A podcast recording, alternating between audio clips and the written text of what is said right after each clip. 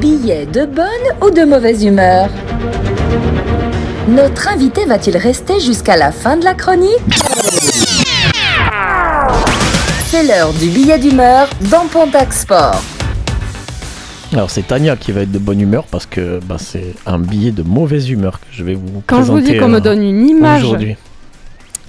Alors même si avec les deux éditions du Tour de France féminin qui ont lieu ces deux derniers étés, il y a un petit mieux, on peut pas nier les difficultés du cyclisme féminin à se faire une vraie place dans le monde du vélo, en tout cas médiatiquement. Or, je pense que ce n'est pas que de la faute des autres comme on l'entend souvent. Cela vient aussi des actrices de ce sport qui, pour la grande majorité, ne se sont pas assez battues pour faire éclore leur discipline aux yeux du grand public. Il y en a une qui l'a fait. Je parle ici d'une légende qui personnellement me vient instantanément à l'esprit quand j'entends les mots femme et cyclisme dans la même phrase. Jeannie Longo, c'est la dynamite sur son vélo.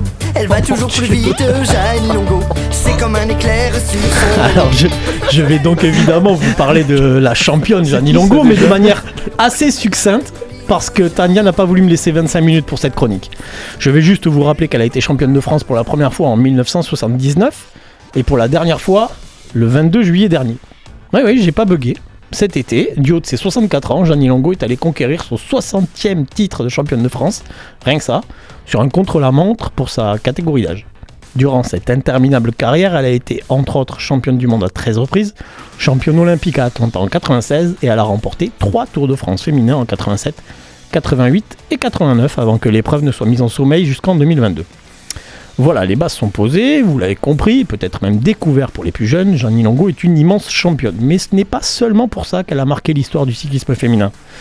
Si elle fut pionnière par ses résultats, elle l'a également été dans la lutte contre le machisme dont parlait David tout à l'heure, extrêmement présent dans le milieu du vélo à l'époque. tu as des exemples? Alors bien sûr, et accrochez-vous bien. Elle n'a pas hésité dès 1986 à aller au clash en direct à la télé face à des champions cyclistes comme Laurent Fignon qui n'avaient pas une très haute estime des femmes dans le cyclisme à l'époque. Je vous laisse juger. Bah, je, je trouve que c'est pas un sport qui est esthétique, euh, esthétique féminin. C'est- Je ne pense pas. Je m'étais mal expliqué une première fois. J'avais dit je n'aime pas voir les femmes sur un vélo. Bah, ce qui ne voulait pas dire que je voulais les voir à la cuisine, pas du tout. Je comprends qu'on a envie de faire du vélo quand on est une femme, mais moi je préfère, je préfère ne pas regarder, c'est tout. Oui, ça m'intéresse pas. Je préfère ne pas regarder parce que ça m'intéresse pas. Je pense que tu aimes mieux la gymnastique euh, rythmique ou des choses comme ça, où on est, les femmes sont en petit tutu ou un peu comme Mais ça. non, c'est- c'est une question d'esthétique. Je trouve que c'est pas très, très joli à voir. Bon, bah, j'aime pas voir les Mais femmes tu faire du t'es pas football beau non non plus. quand tu fais du vélo. Hein, Bah je te peut-être. Mais c'est pas grave. Pareil face à Marc Madio l'année suivante, en 1987, lorsque ce dernier tenait des propos qui, il faut le dire, ont très mal vieilli. Il y a des sports qui sont masculins, il y a des sports qui sont féminins. Voir une femme danser, pour moi, c'est très joli. Voir une femme jouer au football. charmant. Non, mais c'est vrai, je le reconnais.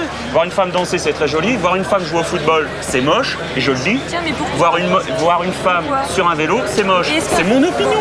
Ça n'engage que moi. S'il y a des gens qui trouvent ça bien, tant mieux pour eux. Moi, ça ne me plaît pas. Point final. J'aimerais savoir pourquoi un homme c'est plus joli sur un vélo qu'une femme. Je pense qu'il faut savoir respecter. Le sport cycliste est un sport extrêmement difficile. Moi, j'aime trop les femmes pour les voir souffrir. C'est mon point Non, de vue je pense personnel. qu'on peut pas dire- Euh, maintenant, euh, si pas ça te plaît euh, t'arracher euh, sur un vélo, euh, c'est ton je problème, c'est pas le mien. c'est tout. Je pense qu'on ne peut pas dire qu'on aime les femmes quand on ne respecte pas leurs aspirations. Comment? On ne peut pas dire que- qu'on aime les femmes quand on ne respecte pas leurs aspirations. De toute façon, il faut respecter leurs activités. Bon, euh, on s'exprime sur un vélo, on s'exprime dans le sport. Il n'y a pas de sport qui convienne mieux à, à des femmes qu'à. Je suis tout à fait d'accord avec elle. Et ça n'a pas fait bouger les choses, ça. Bon, pas vraiment. Je vous disais tout à l'heure qu'elle a gagné 3 Tours de France féminins en 87, 88 et 89. Mais à l'époque, même si on parle de ses succès parce que c'est Jeannie Longo, cela n'empêche pas un nouvel arrêt de cette compétition. L'organisateur du Tour trouvant le format trop contraignant économiquement. Loin d'être adepte des médias et même souvent en conflit avec eux, Jeannie Longo se fera discrète le reste de sa carrière. Et il faut avouer que ce comportement n'a pas aidé le cyclisme féminin dans une période où il en aurait eu bien besoin. Une histoire de caractère, mais j'y reviendrai. Pourtant, dans l'ombre, elle continue d'agir. Entre euh, 1992 et 2009, Jeannie Longo et Patrice Bouet vont lancer indépendamment le Tour cycliste féminin, appelé ensuite Grande Boucle Féminine. Mais la formule ne prend jamais vraiment entre les scandales de dopage et les interdictions de l'organisateur du Tour masculin d'appeler cette course le Tour et de parler de maillot jaune. Avec son mari, le controversé Patrice Ciprelli, ancien membre de l'équipe de France de ski, Jeannie Longo monte aussi une équipe pour aider les femmes cyclistes à percer. Malgré ses efforts, le cyclisme féminin ne prend toujours pas et ne parvient pas à se faire vraiment à être vraiment médiatisé. Peut-être aussi parce qu'avec son caractère bien trempé, la haut savoyarde ne s'y est pas toujours bien pris. C'est en tout cas l'avis d'Elisabeth, on l'a- compris tout à l'heure, mais de l'ancienne championne de France Cathy Marsal, qui n'avait pas été tendre envers Longo dans un entretien au journal L'équipe publié juste avant le grand départ du Tour de France 2022. Je cite Elle a plus desservi le cyclisme féminin qu'autre chose. Elle n'a rien transmis, son savoir était le plus grand des secrets et du coup, elle n'a créé aucune vocation. Beaucoup de gamins et de gamines ont eu envie de ressembler à Bernard Hinault, mais pas à Jeannie Longo. Au final, pour euh, faire face à des instances pas forcément désireuses de mettre en avant une épreuve moins lucrative que celle des hommes, et au machisme très longtemps présent dans le milieu, les femmes cyclistes, et sa plus grande championne en tête, ne se sont pas assez battues selon moi. Du coup, le cyclisme féminin a perdu un temps monstre pour se faire une vraie place devant, le, le devant de la scène.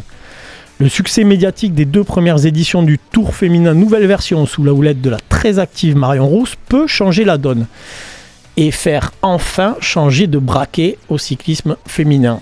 Mais il va falloir tout de même que tout le monde tire dans le même sens et fasse entendre sa voix pour pas, encore une fois, se mettre des bâtons dans les roues.